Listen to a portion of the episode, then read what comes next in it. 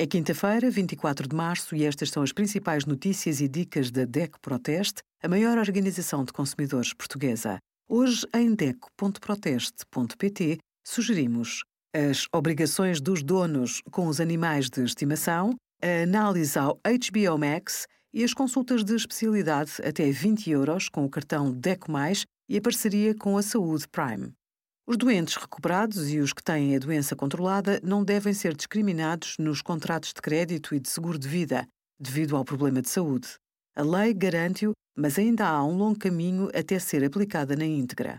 Muitos consumidores sentem na pele e na carteira as marcas de doenças curadas ou controladas há anos. O chamado direito ao esquecimento tem como objetivo libertá-los desse peso quando fazem créditos ou seguros. De acordo com a lei, os visados não podem estar sujeitos a aumento do prémio de seguro nem a exclusão e garantias dos contratos. Perante um problema de saúde ou deficiência já ultrapassado ou mitigado, as instituições de crédito e as seguradoras não podem recolher nem considerar qualquer informação relacionada com a situação médica anterior.